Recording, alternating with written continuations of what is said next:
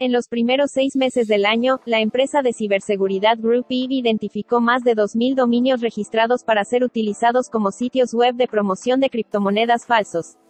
La mayoría de estas criptoestafas están dirigidas a inversores de habla hispana e inglesa. La industria criptográfica está llena de oportunidades de inversión. El inversor criptográfico promedio es muy consciente de que la naturaleza innovadora de la tecnología criptográfica y blockchain puede desbloquear altos rendimientos de inversión, particularmente en sectores preparados para atraer la adopción general en un futuro no muy lejano. ¿Cuáles son las estafas cripto más comunes? ¿Cómo podemos reconocerlas y evitarlas? Si te hablan incluso de ser miembro Platinum o Gold o Silver o ese tipo de cosas o algo similar y dicen haber alcanzado esos niveles con la cantidad de fondos que ellos invierten. Entonces esto es un esquema Ponzi como les, comenté anteriormente. También una forma más común de, reconocer estas estafas es, o, de, o de estas estafas como ustedes han visto en redes sociales mucha gente que te habla de que tienes que invertir tanto y siempre están compartiendo fotos de sus viajes o de artículos de lujo o de fajos de billetes, ese tipo de cosas. Entonces esto es seguro una de las estafas más comunes. Blockchain y criptos en español, un podcast de Juan Sebastián Landi donde locos, geeks, rebeldes y todos quienes desean aprender sobre blockchain y criptomonedas tienen un espacio para compartir. Amigos, bienvenidos a un nuevo episodio de Blockchain y criptos en español. Este es el episodio número 60.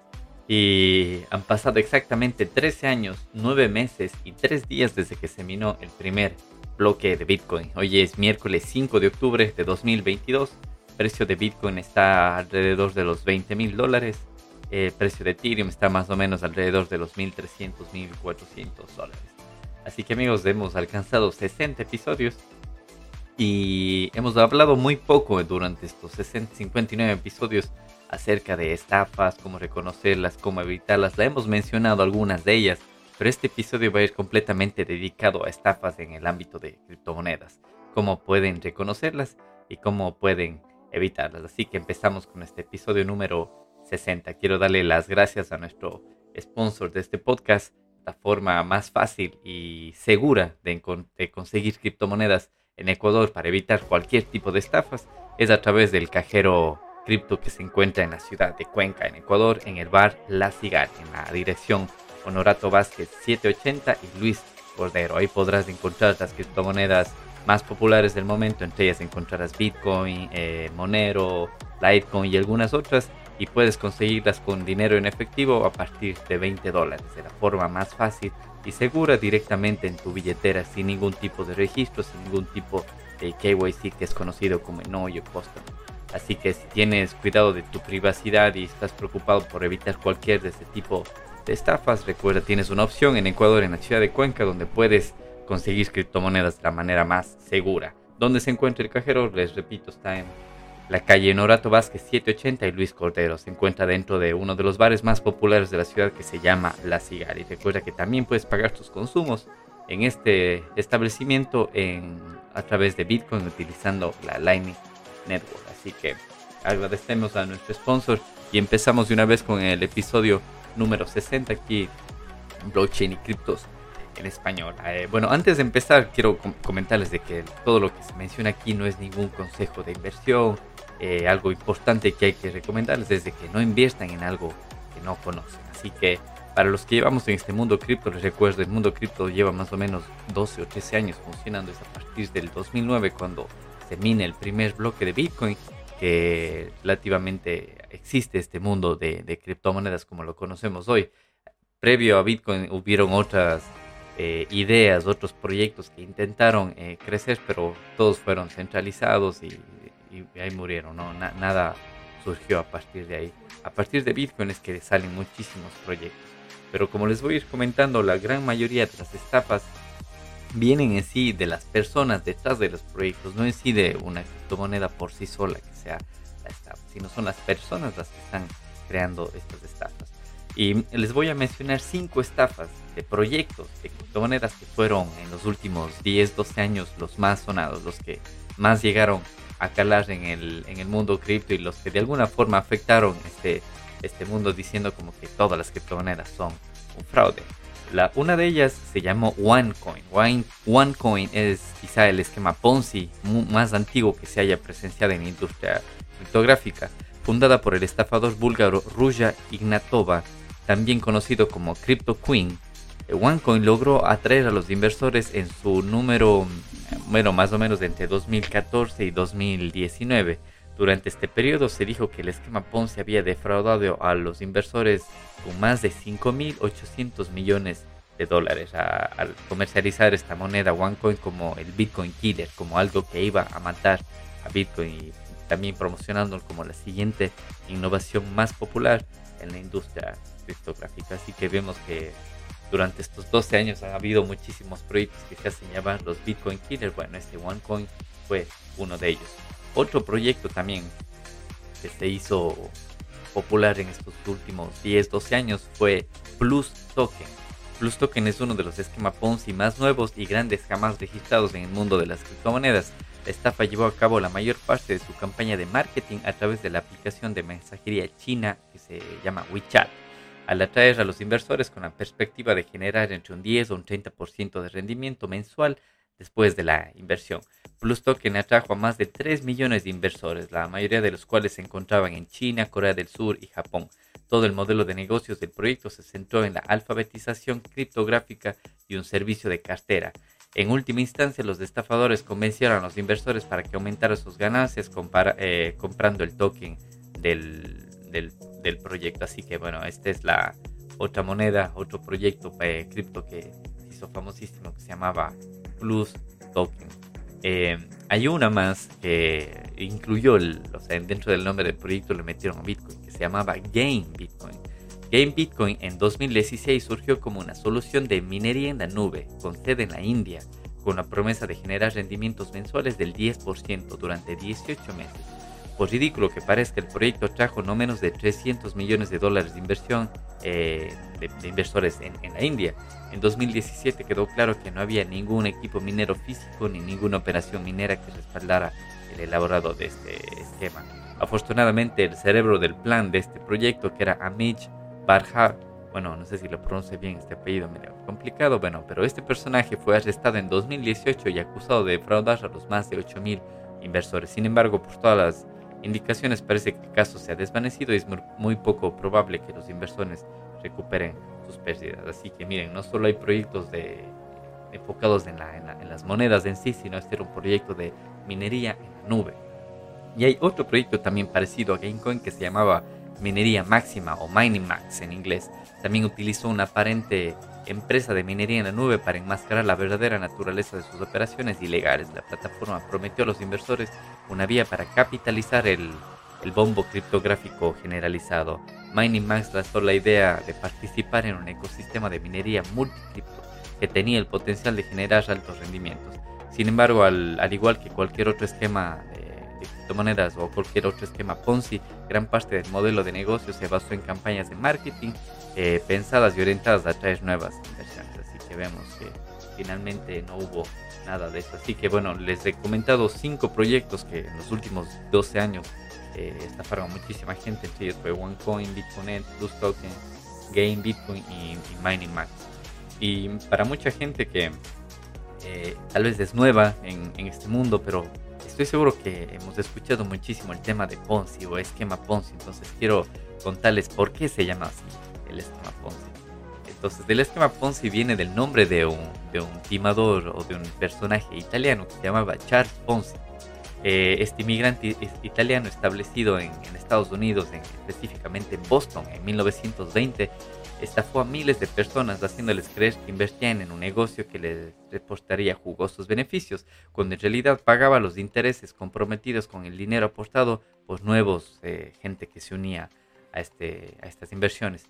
Ponzi fue descubierto tras, defraudar 20 millones de dólares y dio nombre a un método en el que todavía, a día de hoy, sigue cayendo muchísima gente. En teoría, más avesados inversores. De ahí viene el nombre del esquema Ponzi, es decir, que se va pagando intereses a la gente nueva que va entrando, perdón, a la gente que ya estuvo adentro, siempre y cuando vaya más gente entrando. Así que vamos a hablar un poco también de cómo eh, se caracterizan estas estafas más comunes. Pero para los que habían escuchado el tema de Ponzi, les recuerdo que esto viene de, el nombre de un estafador italiano, un migrante italiano que estuvo en Estados Unidos, se llamaba Charles Ponzi, más o menos en 1920.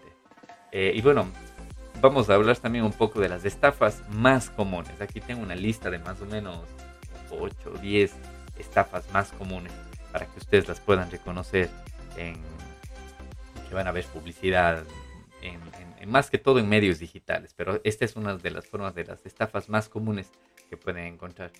La primera es que te prometen resultados exagerados, o sea, te dice, por ejemplo, tienes que invertir, invertir tanto y tienes de retorno tanto. Entonces, si te hablan incluso de ser miembro Platinum o Gold o Silver o ese tipo de cosas o algo similar, y dicen haber alcanzado esos niveles con la cantidad de fondos que ellos invierten, entonces esto es un esquema Ponzi como les, comenté anteriormente. También una forma más común de, reconocer estas estafas es, o, de, o de estas estafas, como ustedes han visto en redes sociales, mucha gente que te habla de que tienes que invertir tanto y siempre están compartiendo fotos de sus viajes o de artículos de lujo o de fajos de billetes, ese tipo de cosas. Entonces esto es seguro una de las estafas más comunes.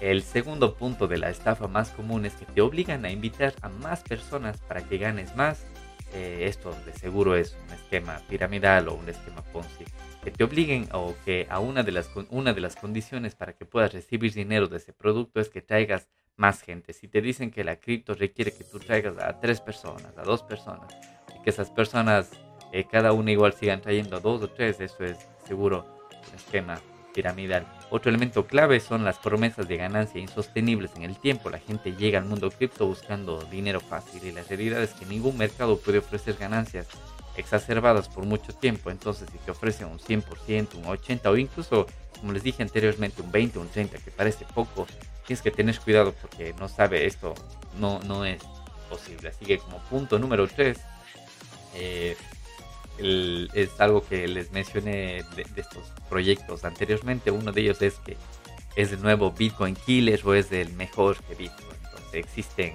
copias de Bitcoin actualmente. Ya existen algunos proyectos que tienen el nombre de Bitcoin incluido. Unos de ellos se llaman Bitcoin Gold, otros se llaman Bitcoin Satoshi Vision. Hay otro también que se llama Bitcoin Cash. Entonces todos ellos son copias de Bitcoin, cada uno le metió un poco de por aquí, un poco de por allá. Hay unos que ampliaron el bloque para meter más transacciones ahí. Pero ahí está. Actualmente esos proyectos valen casi nada y nadie se compara al precio del proyecto original, que es Bitcoin.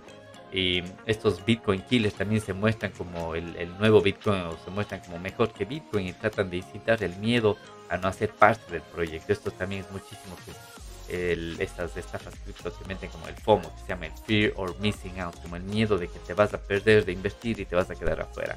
Ver la antigüedad de los proyectos y fijarse si salió de la nada, si empieza a verse en muchos lados y si se presta como la novena maravilla de la tecnología, hay que prender las alertas en este tipo de proyectos. También actualmente existen muchas herramientas como Sniffer, es un, lo pueden buscar en internet como Sniffer, es un, sitio web que te permite agarrar y auditar fácilmente el, fácilmente el contrato, los smart contracts de algunos tokens de algunos proyectos y ves por ejemplo cuánto es el supply que tiene, es decir, cuánto es las monedas que se van a emitir, si el token tiene liquidez, si es quienes están a cargo del contrato, si es que se pueden cambiar las reglas o no, si se requiere un consenso de la comunidad. Estas herramientas se crearon basadas en estafas ya existieron. Así que recuerdo, estos son uno de los tres puntos que pueden reconocer en proyectos que se hacen llamar los nuevos Bitcoin Killers o incluso hay otros que no solamente le atacan a Bitcoin, sino también se hacen llamar los Ethereum Killers. Eh, bueno, como punto número cuatro también de estafas cripto podemos encontrar los, las señales de trading también que he visto que se venden en todos lados, se venden en redes sociales, se venden en publicidad en internet, se venden en páginas web, estas señales de trading donde te venden básicamente, ellos te dan la señal de cuándo entrar para comprar una moneda y cuándo salir para comprar una moneda, una moneda y prácticamente esto es imposible de saber porque el mercado es, es impredecible, nadie sabe exactamente cuál es, por ejemplo, el, el precio más barato de Bitcoin que puede estar hoy en día y sabiendo que mañana va a subir a 20 mil, eso no, ¿sabes? Se puede hacer estimaciones, análisis, estudios de las gráficas y todo eso, pero básicamente este es otro tipo de estafa del que tienes eh, tener cuidado. Como punto número 5 también entra el tema de phishing. ¿Qué es el phishing? El phishing es como tratar de obtener tu información con, con mentiras, con métodos fraudulentos. Eh, muchos de estos métodos fraudulentos son emails falsos que por ejemplo te, te envían un email eh, simulando de que tienes una cuenta en Binance y supongamos o en cualquier exchange que tú tengas, puede ser Coinbase, Binance, cualquiera de. Entonces el phishing tiene que ver con que te envían un, un email, un correo electrónico haciéndose pasar por la página incluso de tu banco o de cualquier página de criptomonedas en donde te dice, mira, te has ganado, no sé, mil dólares en, Bitcoin, ingresa para reclamarlos. Entonces cuando te das clic en este correo se abre supuestamente una página que es idéntica a la página de tu banco o idéntica a la página de, Binance o de, o de tu exchange. Y cuando ingresas con tu usuario y contraseña, eh, le das clic en ingresar y te das cuenta de que no sirve, que no ingresa. Te dice que error, error, error. En ese momento tú ya le diste tu correo electrónico y tu clave a, los, a, la gente que está detrás de este, de este proyecto de phishing. Entonces ellos fácilmente con eso podrán ingresar a las cuentas de exchange o de tus cuentas bancarias o cualquier tipo de, página que te esté pidiendo estas credenciales. Así que deberías revisar a dónde ingresas. Siempre revisen en el navegador la dirección a la, que, estás ingresando. También revisa si tiene o no el, candado en, la barra del navegador. ¿Qué significa esto? Que es un sitio web encriptado. Eh, y bueno, también hemos visto en este tema de phishing en los últimos años cuentas hackeadas de muchos influencers. Recuerdo ver en, en Twitter que muchos influencers, las, cuentas de ellos fueron hackeadas. Incluso me parece que hasta la de Elon Musk fue hackeada. Y la del propio CEO de, Twitter, de Jack Dorsey, fue hackeada y se promocionaba ahí de que si quieres ganarte, no sé, eh, un 10 o un 20%, envía Bitcoin a esta dirección y te devolveremos la, o sea, la cantidad que tú envías, pero con un 20 o un 30% más. Entonces muchísima gente cayó en eso, como veían de que eran de, de influencers, ellos enviaban la cantidad de criptos o de cualquier eh, criptomoneda que ellos solicitaban y nunca les devolvían el 20, el 30 o el retorno que estaba prometido. Así que tenga mucho cuidado con el tema de phishing. Con, vamos con el punto número 6. Esto va un poco eh, más para la gente que está programando, para los desarrolladores de Web3. Existen también muchísimos contratos inteligentes que tienen código malicioso. Entonces muchas veces te dicen que mira, ejecuta este contrato inteligente en tu billetera Web3, puede ser eh, MetaMask o cualquier billetera que tú tengas y tienes que darle accesos de esto a tu billetera o tienes que darle como eh, los permisos para que pueda leer las direcciones, leer cuánto tienes y supuestamente al, darle acceso te van a regalar tokens gratis o te van, no sé qué, a, a enviar dinero, a con promesas de retorno y todo ese tipo de cosas, deben tener mucho cuidado porque hay mucho código o muchos contratos inteligentes que no están auditados. Y el código que se puede ejecutar ahí puede ser código malicioso. Y el momento que le das acceso a tu billetera de Web3, le estás dando prácticamente información para que lea, para incluso le puedes dar hasta sin saber, le puedes dar permiso para que mueva las criptos desde tu billetera sin que tú te des cuenta. Y esto ha pasado muchísimo en los últimos años, así que tenés cuidado con qué permiso se les da para para tener acceso a tu billetera Web3 con Smart Contracts. Y bueno, vamos con el, con el número 7. Es, en los últimos años también hemos visto que en los últimos años, dos años, sí, dos o tres años, el tema de NFTs que se ha vuelto muy muy famoso. Entonces también debes tener cuidado al recibir NFTs gratis porque pueden tener código malicioso y, robar, y robar tus criptos. Recordemos que hay muchos airdrops que se llaman. Los airdrops es donde se regala prácticamente eh, tokens o NFTs o criptomonedas gratis en etapas iniciales en algunos proyectos. Entonces cuando recibes estos airdrops, muchos de ellos te piden de que le des acceso a tu billetera para poder depositar todo eso, pero como les digo, pueden tener código malicioso y robarte prácticamente todas las criptos que tengas en, tu billetera en la que le diste acceso. Así que tenés cuidado con los NFTs que vayas a recibir de forma gratuita, más que todo, que son los, los que promueven estas estafas cripto. A ver, como punto número 8, también tengo, el, vamos a meternos un poco más en tema de aplicaciones y de apps de mensajería. Son los mensajes directos que recibes en aplicaciones de mensajería como WhatsApp, como Telegram, como Facebook. Em, yo también eh, casi a diario borro o bloqueo este tipo de mensajes que me escriben al, Telegram del podcast o me escriben al Telegram eh, privado. Eh, yo no uso bueno, poquísimo WhatsApp cuando, no sé, alguien me escribe ahí y no está en Telegram, entonces ya me toca eh, responder en WhatsApp, pero casi no uso WhatsApp, más que todo uso Telegram Signal. Eh, pero en, en, estas plataformas siempre ves gente que te escribe y te dice, hola, muchos días ya saben hasta tu ¿no? Pero por más que no tengas tu nombre publicado ahí, te dice, mira, te escribo para hablarte de tal proyecto que está, no sé, lo más famoso, puedes tener retornos de tanto y no te puedes perder y por ser, sé, por ser tú, porque eres chévere, te vamos a dar un 10% de descuento, bla, bla, bueno, tenga muchísimo cuidado con ese tipo de mensajes en, que, reciben. Yo siempre lo que hago es coger ni siquiera responderles y bloquearles directamente. Y por último, el punto número 9 es algo curioso que lo había leído en, en algún sitio, sitio web, lo había leído, no, no recuerdo si era en, en, en, en Being Crypto, en, bueno, en algo de ellos leí, pero era algo interesante que incluso a través de aplicaciones de citas, pueden ser Tinder, Grindr o algunas de las que tantas hay, imagínense, estas aplicaciones no son directamente aplicaciones de cripto, pero el modus operandi de la gente que está ahí incluye criptomonedas, incluye muchos fraudes con criptomonedas. En este artículo leí de que había personajes de algunos sitios, por ejemplo, incluso muchos de ellos en África, que a través de estas aplicaciones de cita convencían a hombres y mujeres, es decir, aquí no solo es que las mujeres son las víctimas o los hombres son las víctimas, tanto hombres y mujeres convencían a sus posibles parejas de que no sé, que están en Ucrania, que están en Rusia, incluso ahora se aprovechaban con el tema de la guerra para decir de que quisieran salir de país, que quisieran conocerle en persona y que les gustaría formar una familia con ellos, bla, bla, bla, y les incitaban a estas personas, es decir, al hombre, a la mujer que deseaba supuestamente sacar esta supuesta pareja de Rusia, de, Ucrania, de donde sea, que le compren pasajes con pagados con criptomonedas o que le den el dinero a través de criptomonedas o a través de enviándoles dinero eh, Western Union o cualquier otro tipo de envíos para ellos comprarse los tickets de, de, avión entonces o que necesitan dinero para no sé para comprar un pasaje de bus o para comprar comida por cualquier tipo de cosas así que tenga mucho cuidado con eso porque incluso ahora utilizan las aplicaciones de citas para hacer ese tipo de estafas con criptomonedas así que bueno esos han sido nueve puntos de las estafas más comunes que he visto en los últimos años. Eh, eh, les cuento para que ustedes no caigan en ellos.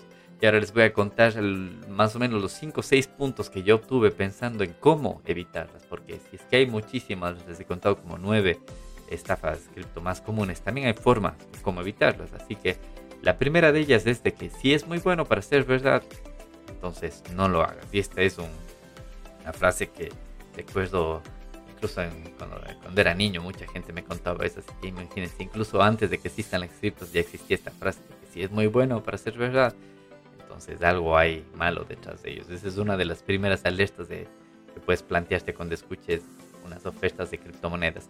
La segunda es de que no des acceso remoto a tu equipo a desconocidos. Eh, hemos visto también durante la pandemia, recuerdo que mucha gente como empezó de golpe a trabajar desde casa o en su propia laptop y ese tipo de cosas, muchos de ellos no sabían cómo tenían que configurar eh, una VPN o cómo tenían que instalar el nuevo chat de mensajería de la empresa o lo que sea, cómo acceder a tal sitio web. Y había mucha gente ofreciéndose en redes sociales ayudarles y una forma de darle acceso remoto a tu equipo desconocido es a través del escritorio remoto. Existen muchas aplicaciones para hacer eso. Y cuando le das acceso remoto a cualquier desconocido, le estás dando prácticamente el control de esta persona sobre tu computador. Entonces esta persona podría tener acceso a archivos de texto, eh, no sé, veo mucha gente todavía que graba las claves en archivos de Word o en blog de notas, sin password ni nada de eso. Así que eso es en verdad una muy mala práctica. Y eso me lleva al tercer punto, que es no compartir tus contraseñas. Es decir, no tienes por qué estar mandando tus contraseñas por mensaje, porque es, es pésimo. O sea, si mandas tu contraseña por mensaje, prácticamente cualquiera que pueda hackear ese tipo de conexión va a tener acceso a eso de ahí. No compartas las por fotografía. Recuerdo también que mandaban las claves por fotografía, o números, o la tarjeta de crédito de ambos lados, así por, por fotografías. Eso es algo que no deberías hacerlo. Y el, tanto el segundo y el tercer punto me llevan al cuarto punto, que se llama no uses las mismas contraseñas. Esto es algo que, bueno, para los que estamos en tema de desarrollo de software o de tecnología, de alguna u otra forma lo tenemos ya un poco más seguro. Yo utilizo gestores de contraseñas, utilizo los, los eh, autenticación de doble factor, eh, que, puede, que pueden incluir, por ejemplo, aplicaciones de terceros como como la de, la de Google que se llama Authenticator o la de Microsoft que se llama también Authenticator, en donde te generan códigos aleatorios que duran 10, 20, 30 segundos y estos códigos siempre van cambiando, entonces vas a tener que ingresar estos códigos a la página web con la que tú configures y también puedes ofrecer acceso biométrico dependiendo del dispositivo que tengas, es decir, si tienes en los últimos iPhone, no recuerdo de los últimos, desde el iPhone X me parece que tienes Face ID, es decir, ese es un acceso biométrico. Existen otros teléfonos que si no tienen el reconocimiento facial, tienen también el reconocimiento eh, de huellas digitales también. Entonces, incluso existen discos duros a los que puedes ponerle acceso biométrico. Así que hay muchísimas aplicaciones también, muchas de ellas para ingresar a exchange o temas de criptomonedas. También ya te eh, permiten activar el acceso biométrico y el acceso de, de doble autentificación. Así que recuerden, utilicen un, gestor de contraseñas. Existen muchísimos gestores de contraseñas. Uno creo que es el más famoso, se llama OnePassword. Existe otro para dispositivos iOS o para los que estén en el, en el ecosistema de Apple directamente. Esto ya viene integrado en todos, los, dispositivos. Simplemente con que lo actives en tu cuenta de iCloud, que es gratis tienes ya gestores de contraseñas ahí para todos tus dispositivos y los que tengan también la opción de activar el reconocimiento biométrico, sea por reconocimiento facial, por eh, huella digital, no duden en hacerlo. Y como punto número 5 es también verificar las cuentas y las plataformas que uses y que sigas. Como les mencioné anteriormente, verifiquen a qué sitio web están ingresando. Verifiquen que tengan el candado de seguridad en el navegador. Esto significa de que es una página web eh, cifrada.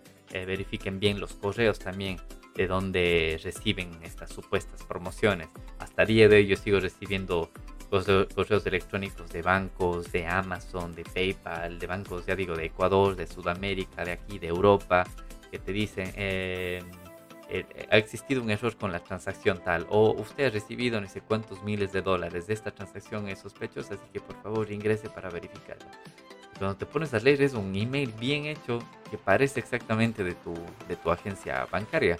Y cuando te pones a ver quién te envió el email, eso es lo importante. Cuando pones a ver quién te envió, hay veces de que es un correo que dice, no sé, Pepito Pérez, arroba, por ejemplo, por ponerles un nombre, Banco Azul 123.com, eh, cuando normalmente la página de tu banco sería solo bancoazul.com.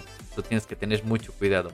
Eh, que a veces te cambian con una letra o una letra mal escrita el nombre del dominio y por eso se pueden hacer pasar, se puede hacer pasar muchísimos malos ratos. Ya digo, en tema de Amazon también me han llegado cosas donde dicen eh, Pepito Pérez arroba Amazon, pero Amazon con S, imagínense, amazon.com o amazon.io o alguna, alguna cosa así. Entonces mucha gente no revisa eso, le da clic y ahí pones en peligro todo tu, tus claves, todos tus, tus cuentas de correo y todo ese tipo de cosas.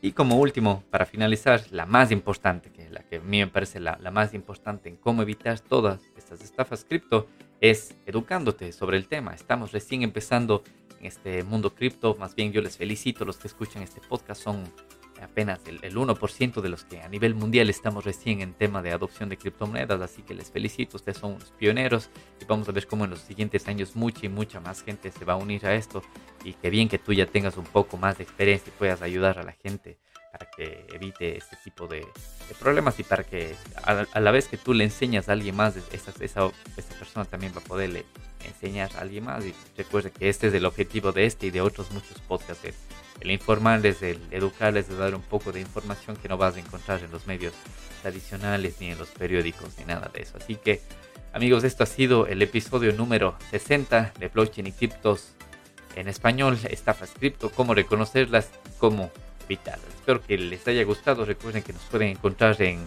en Spotify, en Apple Podcasts, en Google Podcasts, en todas las plataformas podcasting. También les recuerdo que me pueden seguir en, Twitter, me encuentran como JLandiR. Y mm, también les invito a que se unan a nuestro canal de Telegram, donde publicamos los nuevos episodios, publicamos también noticias que salen todos los días y ahí también nos pueden hacer preguntas con cualquier tipo de tema que quisieran que tratemos. Así que muchísimas gracias amigos, eso ha sido el episodio número 60 y nos escuchamos en el próximo episodio de Blockchain y Criptos en español. Si te ha gustado este podcast o si quieres más información al respecto, no olvides suscribirte y seguirnos en nuestro canal de Telegram, Blockchain y Criptos en Español, donde publicamos todos los nuevos episodios. El presente podcast no supone asesoramiento financiero de ningún tipo, sino simplemente la opinión de sus participantes. Antes de invertir en criptomonedas, realiza tu propia investigación.